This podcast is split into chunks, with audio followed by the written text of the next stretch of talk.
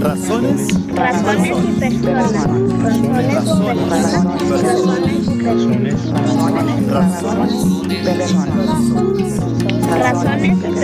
Razones y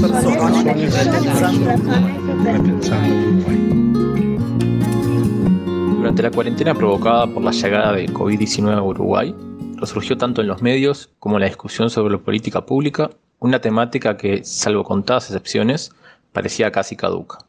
Estoy hablando del acceso a las computadoras y la conectividad en el hogar. Este tema volvió al foco de las desigualdades digitales a raíz de su relevancia para la educación, el trabajo, las compras y demás escenarios de emergencia. En mi humilde opinión, este olvido nunca debió darse.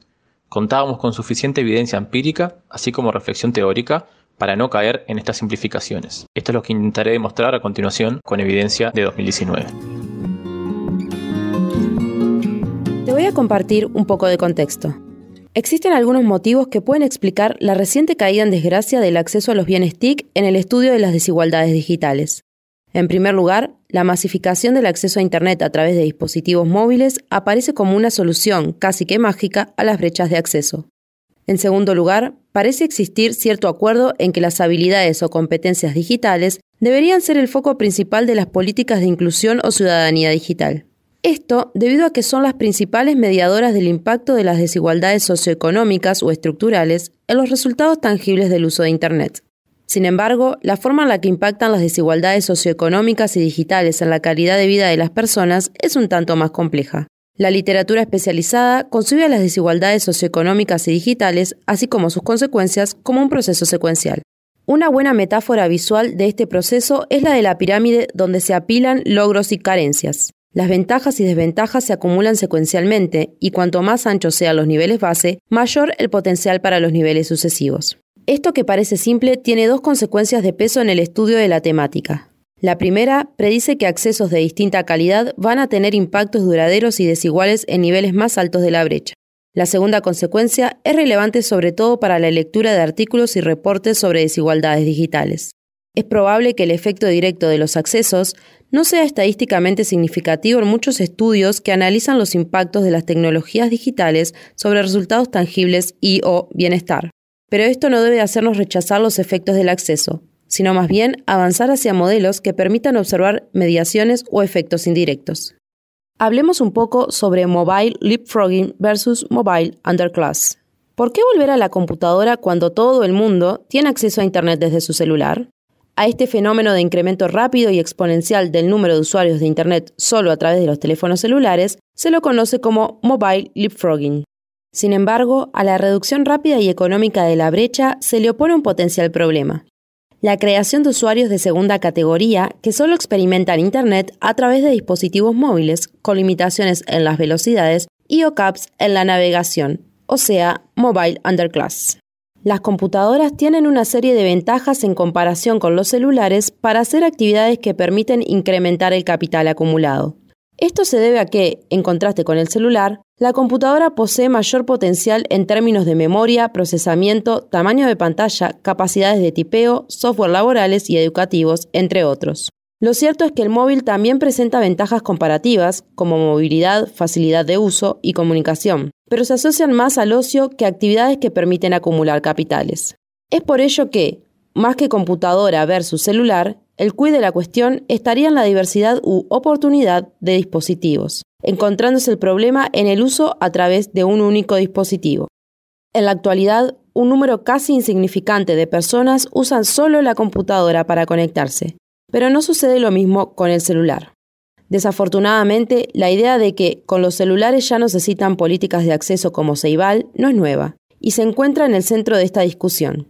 ¿Qué debemos hacer entonces con las políticas nacionales de inclusión digital focalizadas en el acceso en el hogar y centros educativos? ¿El mobile leapfrogging reduce las necesidades de políticas de inclusión digital focalizadas en el acceso o estas tienen algún tipo de efecto protector evitando la proliferación de una mobile underclass? Para responder a esta pregunta, Matías Dodel, el autor de este artículo, realizó un análisis secundario de las encuestas oficiales sobre TIC de la región, la de usos de TIC 2019 realizada por el INE y AGESIC en Uruguay, y la de TIC Hogares 2019 de CETIC.br en Brasil. Presentamos a continuación un resumen de los resultados para Uruguay. ¿Quiénes usan Internet solo desde el celular?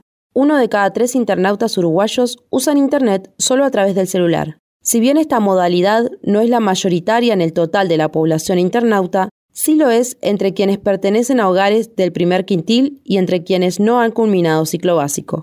Además, las chances de ser usuario solo del celular se incrementan a menor nivel educativo y de ingresos, pero el acceso a la computadora en el hogar así como vivir en un hogar donde exista al menos un beneficiario del Plan Ceibal o Ibirapitá, las reducen.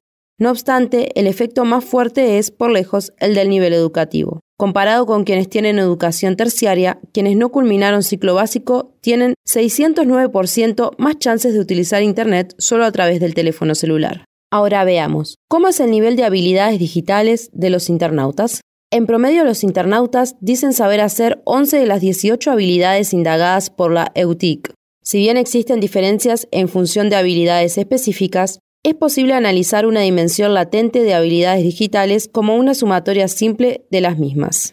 El número de habilidades se incrementa en función del nivel educativo, los quintiles de ingreso del hogar, el acceso a la computadora e Internet del hogar, pero se reducen con la edad, región y sexo. ¿Y cuáles son las chances de interactuar en línea con el gobierno?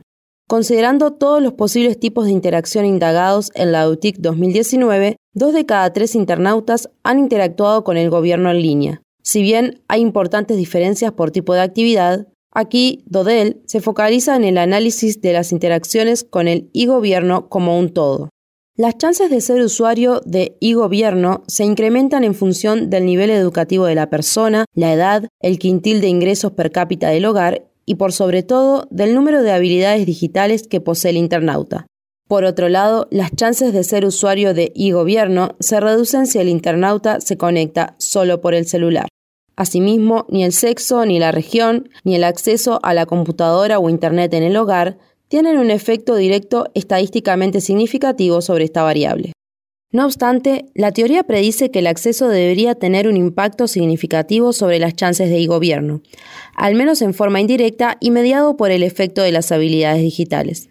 Es posible sostener que ceteris paribus, las chances de ser usuario de e-gobierno se incrementan también en función del acceso a TIC en el hogar, nivel educativo, sexo y la región, todas mediadas por las habilidades digitales. A modo de ejemplo, las chances de tener altos niveles de habilidades digitales se incrementan al contar con una computadora en el hogar. Y dado que las habilidades digitales luego incrementan las chances de ser un usuario de e-gobierno, contar con PC en el hogar aumenta indirectamente las chances de interactuar digitalmente con el Estado en un 136%. A modo de síntesis, quisiera resaltarte dos hallazgos de este análisis y sus relevancias para las políticas en la temática. Por un lado, al analizar los impactos de Internet en cualquier ámbito del bienestar o interacciones sociales, debemos tomar en cuenta la secuencialidad de las brechas digitales, evitar dejar de lado factores estructurales de desigualdad socioeconómica y niveles más básicos de brechas, como el acceso, por otros de mayor complejidad como las habilidades, fuera en e-gobierno o en otros temas. Sucede que sin buena teoría, el análisis de datos omite parte central del fenómeno. El autor, cree que avanzando hacia el uso de modelos estadísticos más complejos, que se dedican a evaluar el ajuste de modelos teóricos, también se puede avanzar en la mejoría del estudio de la temática. Por otro lado, el autor cree que hay que abandonar los razonamientos y simplificaciones sobre las maravillas del teléfono celular, así como la idea de que estos dejan obsoletas a las políticas de acceso. La masificación del celular, si bien es central para reducir brechas básicas de conectividad, no sustituyen a políticas de acceso en actividades claves para el bienestar, ni el e-gobierno, ni la educación o el trabajo. Para ampliar esta información y conocer todas las fuentes en las que está basado este artículo, entra en razonesypersonas.com. Razones y Personas y todo el material que aparece publicado en este sitio tienen la licencia de atribución sin derivadas 3.0 de Creative Commons. Relatado y producido por Florencia Velasco, Universidad Católica del Uruguay.